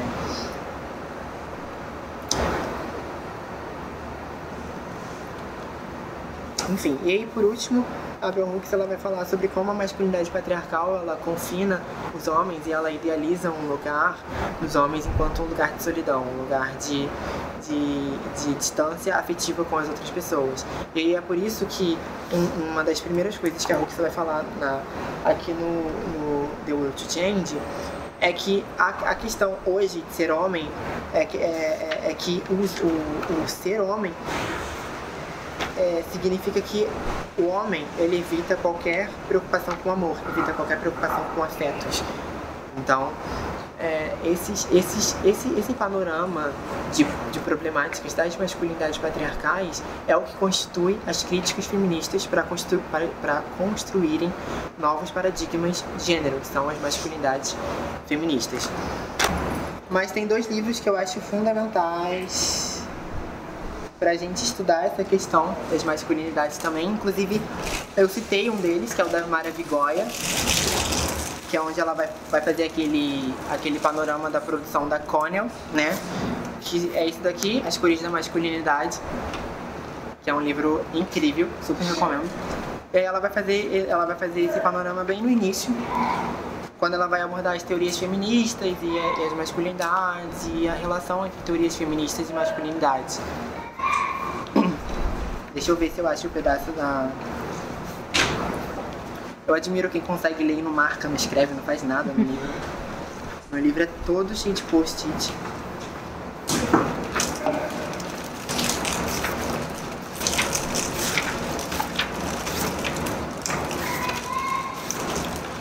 Enfim, não achei.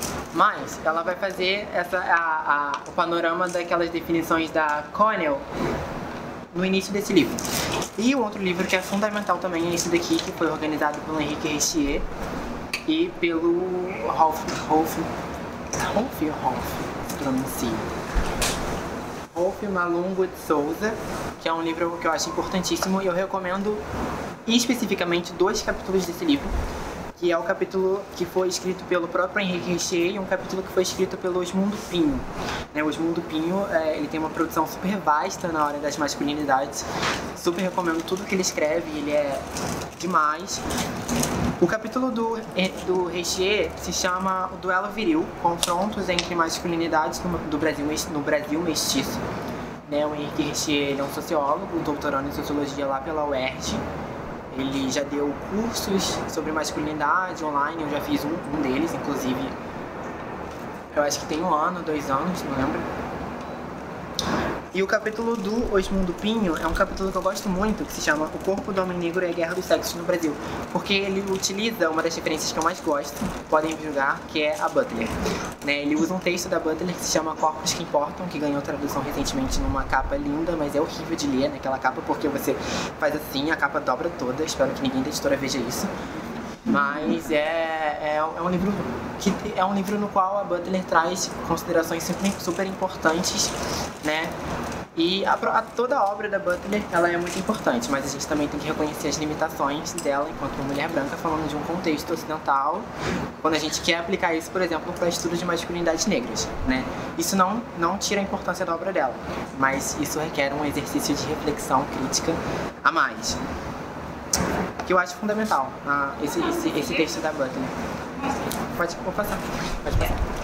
Aí, quando passar, o Fernando ele pode pegar ali atrás e botar de volta ali, que esses livros não são meus não, eu não trouxe os meus. Que eu acho o pensamento, só abrindo um parênteses rapidinho para falar do, da autora que eu gosto. Eu acho que o pensamento da Butler é muito importante nesse sentido, e, e ainda mais quando a gente pensa o gênero a partir de uma teoria política contemporânea, porque ela traz reflexões bastante. É, bastante importantes, né, mesmo, para a gente entender como se dá essa construção de corpos outros, como se dá essa construção dos limites discursivos do sexo. E, e nem sempre essa esse termo discursivo, discurso, ele está ligado a discurso falado, né?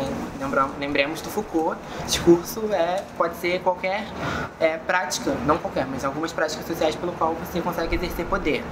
Então, às vezes, o discurso nem sempre vai ser discurso falado, pode ser é, determinadas performances, de performances de gênero, pode ser é, determinados uh, atitudes que uma pessoa exerce, pode configurar um discurso. Uma vez que a própria Butler é leitora de Foucault, né? então eles se imbricam muito. Não é uma leitura fácil, mas é, eu super recomendo. E quem quiser também pesquisar algo sobre isso, pode pesquisar as aulas da professora Jaqueline Moraes Teixeira, que é uma professora lá da USP. Ela é antropóloga, ela é incrível. Ela tem algumas aulas que ela destrincha bem os livros da, da, da Butler.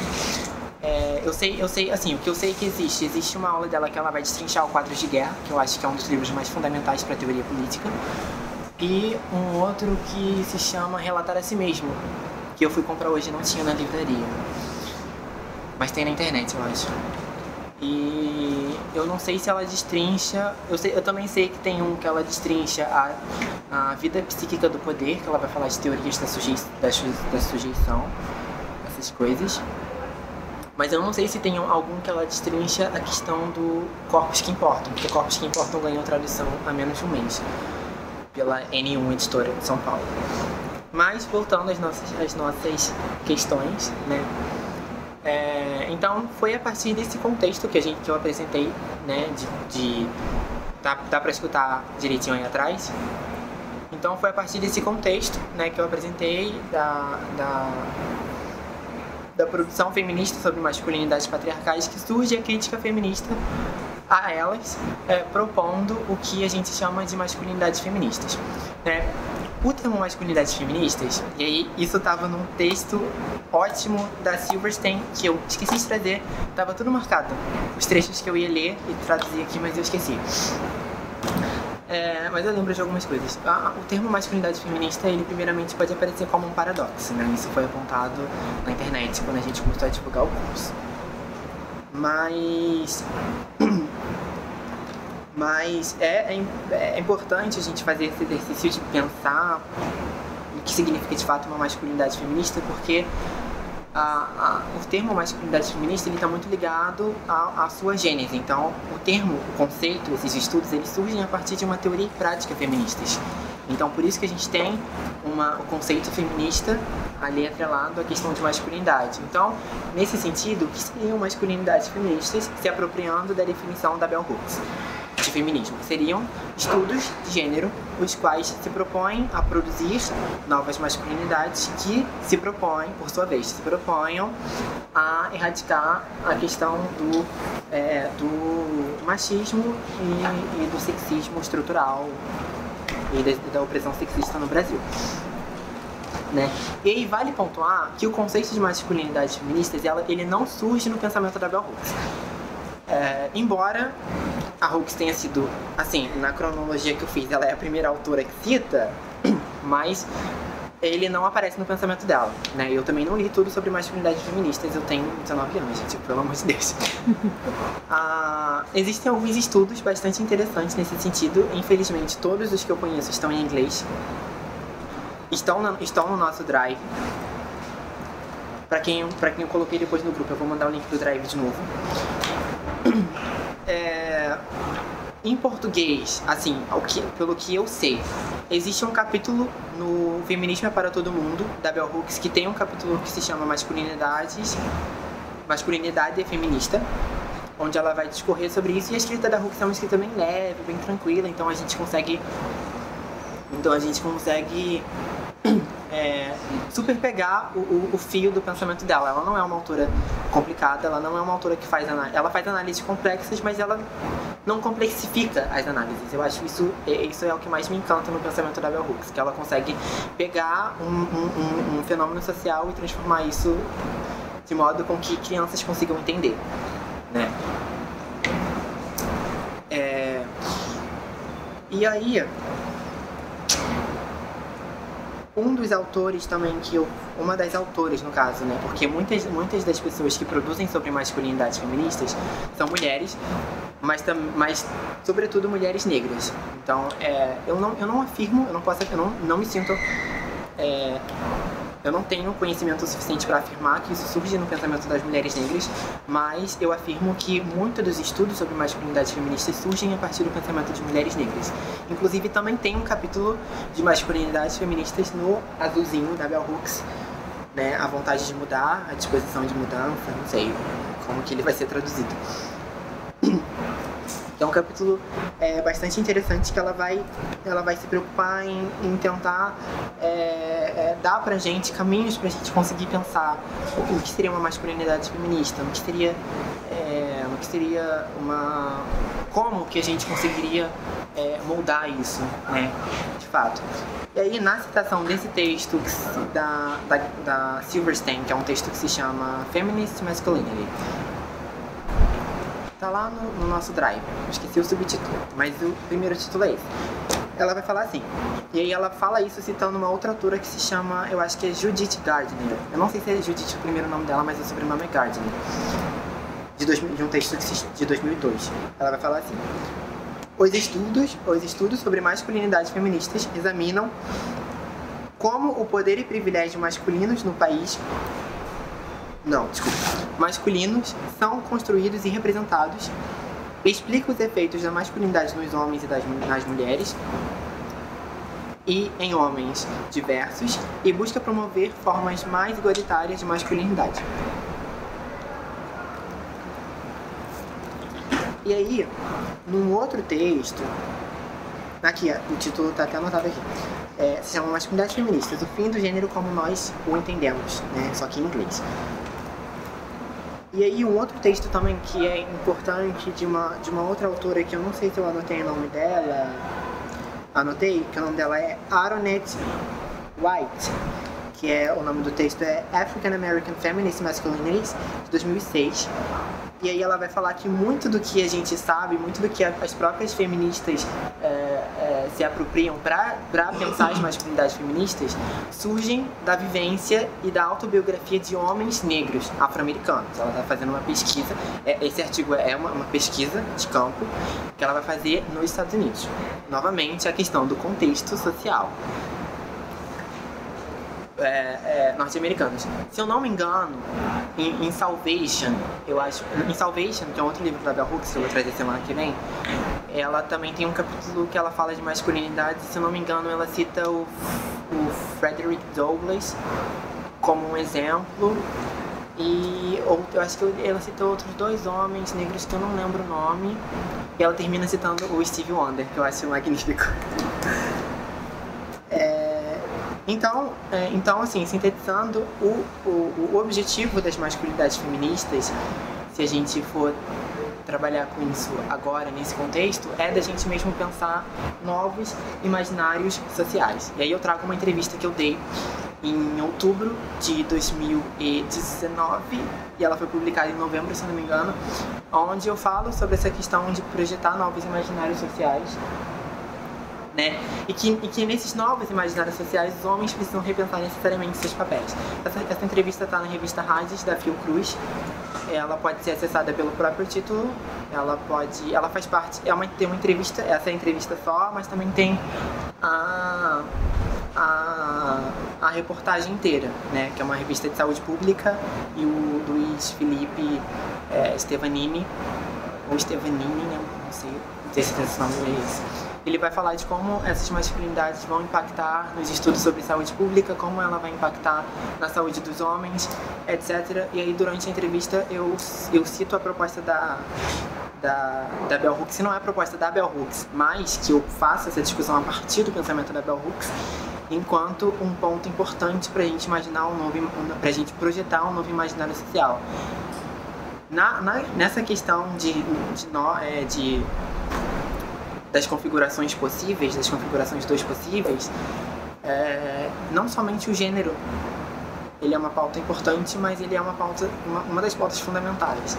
Né? Então, nessa, nessa tarefa de imaginar novos amanhãs, de imaginar novos contextos, novos estudos de gênero,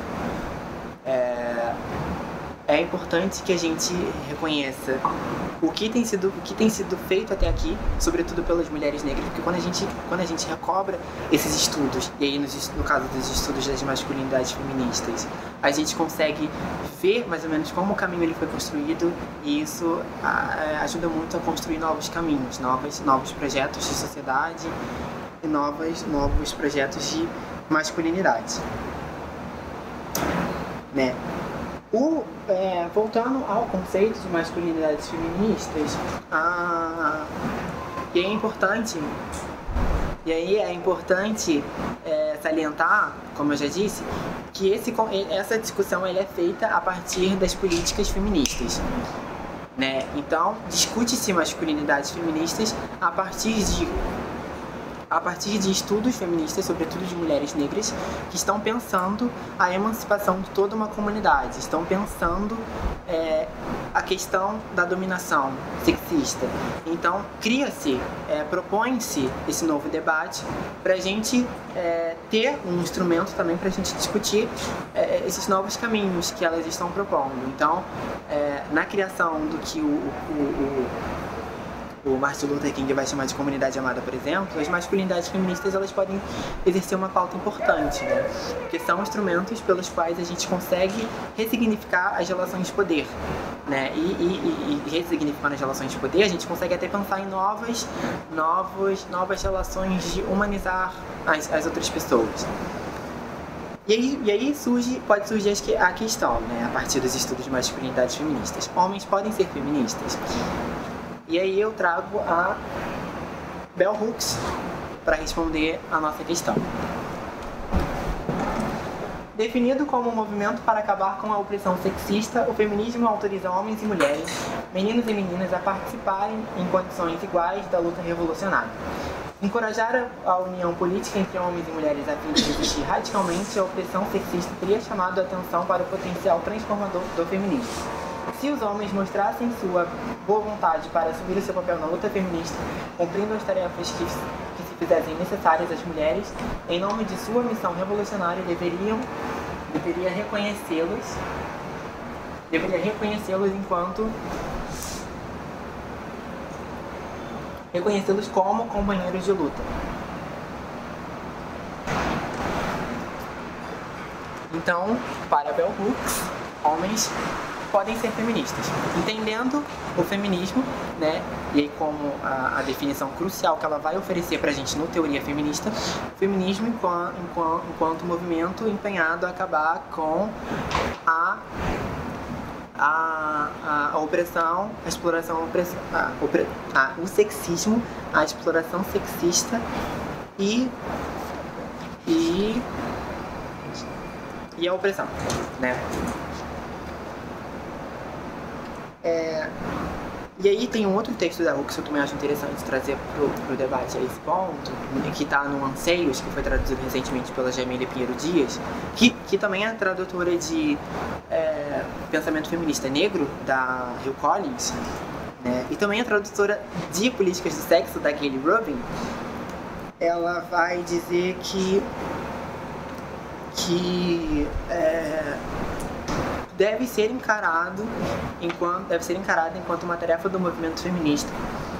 Reconhecer os homens que têm de fato lutado pelo fim da opressão sexista. Né? Discutir, discutir feminismo e me, e me colocar aqui enquanto homem para discutir feminismo me coloca numa posição um pouco complicada. E é por isso que eu faço essa discussão a partir do pensamento da Bell Hooks, porque a Bell Hooks é uma autora que ela se posiciona é, de uma forma muito clara sobre o papel dos homens e o papel das mulheres também no feminismo. Né? A Hooks ela é uma, uma das maiores teóricas feministas do, do, do século XX, porque ela produziu pouco no, no século XXI, né? mas é, eu acho que é uma, uma autora que super deve ser lida, é uma autora que está sendo muito traduzida hoje e a proposta de masculinidades feministas é uma das grandes, eu acho que é uma das, um dos grandes é, núcleos do pensamento da Bell Hooks, uma das, um dos grandes caminhos pelos quais a gente pode pensar outros caminhos. Né? E aí eu trouxe alguns trechos traduzidos da própria Hooks para a gente pensar como ela molda essa ideia da masculinidade feminista. Deixa eu só ver o que, que vem depois.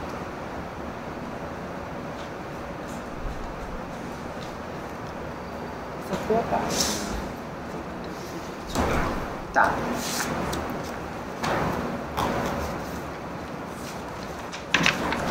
Ela vai dizer. Uh, Sobre, sobre a política feminista, ela vai dizer assim: a alma da política feminista é o comprometimento em acabar com a dominação patriarcal de homens e mulheres, e meninos e meninas. O amor não pode existir em qualquer relação que seja baseada em dominação e coerção. Homens não podem amar a si mesmos na cultura patriarcal. E aí, por que, que essa questão do amor é importante? A gente vai ver isso mais a fundo na próxima aula. Mas essa questão do amor é importante porque dentro da discussão sobre masculinidades feministas, o amor ele exerce um papel central do, da discussão, próprio, da própria discussão. Né? Então, é, é, é o, o, amor ele é o caminho pelo qual necessariamente a gente vai conseguir avançar nessa discussão das masculinidades feministas. E aí, só para adiantar um pouco o assunto, o amor no pensamento da Bell Hooks ele não emerge enquanto um sentimento, enquanto algo de uma esfera romântico-afetiva. O amor, o amor ele, ele é, é, ele emerge enquanto uma ação política, enquanto uma, uma um caminho político para construir novas relações sociais. Nesse sentido, quando a gente discute amor, e aí quando ela fala dessa questão do amor também, óbvio que a questão de, de amar a si mesma, ela está falando de amor próprio. Isso fica bem dividido no Salvation. Mas quando ela, às vezes quando ela fala de amor, e aí eu vou fazer essa análise na próxima aula, ela nem sempre está falando de gostar da pessoa ou, ou, necessariamente de você criar um afeto com a pessoa, mas amar enquanto você reconhecer a pessoa enquanto pessoa, de fato, né? Porque cultivar uma, uma relação de amor com uma pessoa é você saber que aquela pessoa é pessoa. Se você é uma pessoa, não necessariamente você gosta da pessoa, mas você reconhece que aquela pessoa é uma pessoa. Tem uma vida digna a ser vivida. Né? E no Brasil, quem faz essa discussão muito bem é o Henrique Vieira, ele tem um livro é, que se chama O Amor como Revolução e eu super recomendo a leitura, porque a gente tem em português, enquanto Salvation ainda não sai, mas vai sair pela editora Elefante, talvez ano que vem. Voltando às concepções de Hooks. Hooks. Né? Uh, e ela vai dizer assim: a masculinidade feminista diz, ao, diz aos homens que eles se tornam mais reais através do ato de se conectar com os outros, através da construção de comunidade, de comunidade. Não há sociedade do mundo composta por um homem solitário. E emerge uma nova, um novo, uma nova pauta das masculinidades feministas.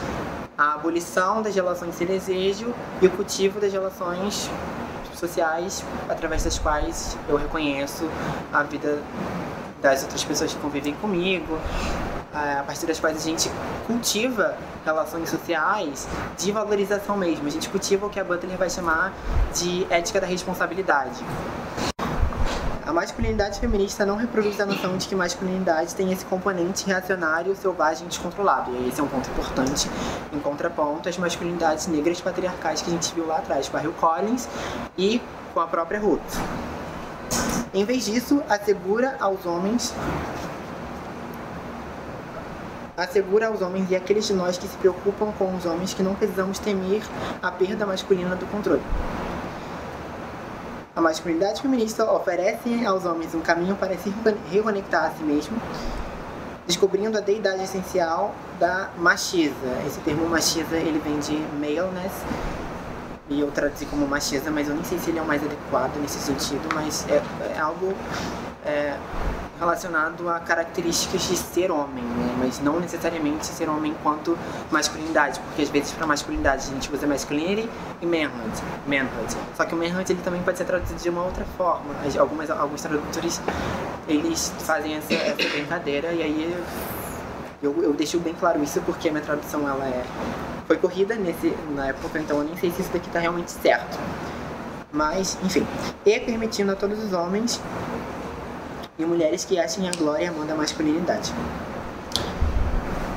E aí, é, só para terminar, tá? Eu tô lendo algumas alguns trechos da Hooks. Eu sei que essa coisa de leitura ela fica cansativa, mas eu gosto de trabalhar com essa leitura da Hooks porque eu acho que o que ela tem a dizer é algo muito importante pra gente. E aí ela vai dizer E aí, sobre a questão de como é constituída a ideia de masculinidade feminista, ela vai dizer assim: a masculinidade feminista teria como ideia condutora os constituintes. integridade, amor próprio, consciência emocional, assertividade e habilidades relacionais, incluindo a capacidade de ser empático, autônomo e conectado. A questão de conectado é exatamente essa questão de criar, criar vínculos com as pessoas, né? Conectar, no pensamento da Hooks, significa isso. E aí, por fim, é, o coração da masculinidade feminista é um comprometimento com a igualdade de gênero e mutualidade como cruciais para a união e parceria na criação e sustentação da vida. E aí, sobre essa questão da igualdade de gênero, ela é um pouquinho diferente da questão da igualdade de gênero das feministas liberais ou feministas radicais, por exemplo, como a Hooks vai apontar lá em Teoria Feminista. São focos diferentes. Quando ela fala de igualdade de gênero lá naquele contexto de, de modelagem do feminismo radical e liberal, elas estão falando de mulheres brancas, movimento que era composto majoritariamente por mulheres brancas, que queriam, é, que lutavam por igualdade em termos de mercado de trabalho, é, é, posição social, etc. A Hooks ela vai criticar um pouquinho isso porque e aí quem fala é a Hooks, a gente não me ataque.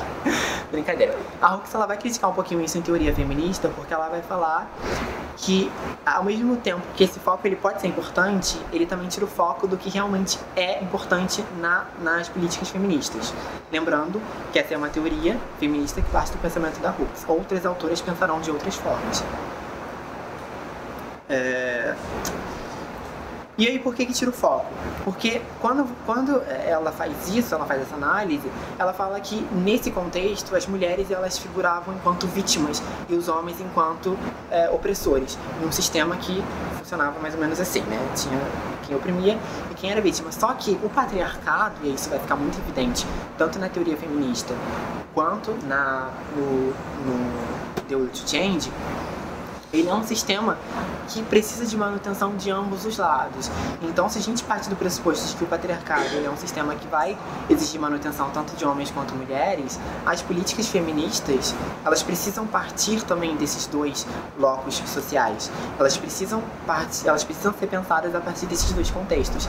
E aí colocar os homens enquanto vítimas, é, é, desculpa, enquanto somente opressores, não é não é favorável para o tipo de teoria feminista que ela está moldando. Porque quando a gente faz isso, a gente acaba deslocando o nosso centro de análise para os impactos que o patriarcado tem, por exemplo, na vida de homens negros. Entende? Que é um ponto importante para a gente se pensar essa, essas, essas novas masculinidades. E não somente na vida de homens negros, mas homens de outras orientações sexuais e outras, outras, é, outros contextos étnico-raciais, como homens indígenas também, que é uma questão que eu não, é, não discuto, porque eu não tenho leitura sobre o tema, mas é uma questão que deve ser levada em conta.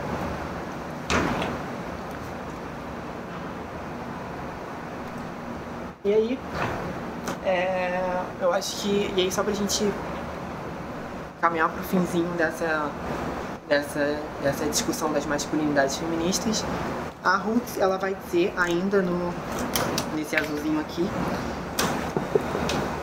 que Rejeitar esse modelo de masculinidade patriarcal para uma masculinidade feminista significa que devemos definir a masculinidade como um estado de ser e não um desempenho, né? E aí a gente lembra lá da questão dos ritos de passagem, da questão de como as masculinidades hegemônicas elas podem ser construídas ao longo é, do contexto histórico, né? A partir de, de, de, é, de comportamentos violentos, de dominação, etc. A masculinidade feminista não reproduz a noção de que a masculinidade tem esse componente reacionário, selvagem e descontrolado. Em vez disso, assegura aos homens e àqueles de nós que se, que se preocupam com os homens que não, eu já esse trecho, que não, que não precisamos temer a perda masculina do controle.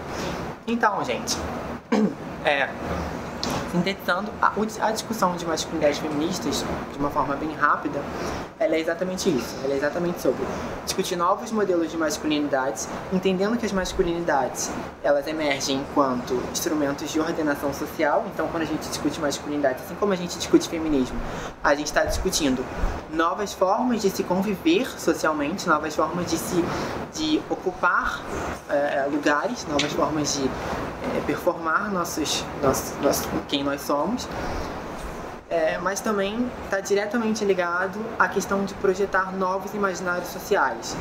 Imaginários sociais que necessariamente precisam é, estar isentos de dominação de opressão sexista, de racismo, e a gente precisa ter muita reflexão crítica para entender isso, porque por mais que isso parecia, por mais que isso pareça utópico, a utopia ela é sempre direcionada ao amanhã. Então, é, é, eu acho que toda a discussão que eu venho fazendo aqui, que eu faço sempre que eu falo da Bell Hooks, é uma discussão de amanhãs, é uma discussão de novos, de novos caminhos possíveis. Né? Porque o que a gente propõe aqui em termos de masculinidade feminista, né, que é um conceito que pode é um conceito que eu admito que não é perfeito, que a gente pode ter vários, é, vários percalços teóricos quando a gente estuda, né? ele pode, é, de alguma forma, ser bastante importante, ser um instrumento bastante importante para a gente pensar novas formas de, de se conviver, novas formas de bem viver. Né? Então, eu acho que é fundamentalmente isso. Né? Eu vou encerrar por aqui. Eu fiz esse panorama bem geralzão. Quem quiser se aprofundar, a gente vai é, mantendo contato, a gente vai é, conversando pelo grupo, aprofundando as leituras. Semana que vem eu trago novidades para vocês, pra gente aprofundar essa discussão. E aí a gente pode juntos pensar em novos amanhãs, porque eu acho que a discussão é sempre sobre isso. Muito obrigada, tá, gente?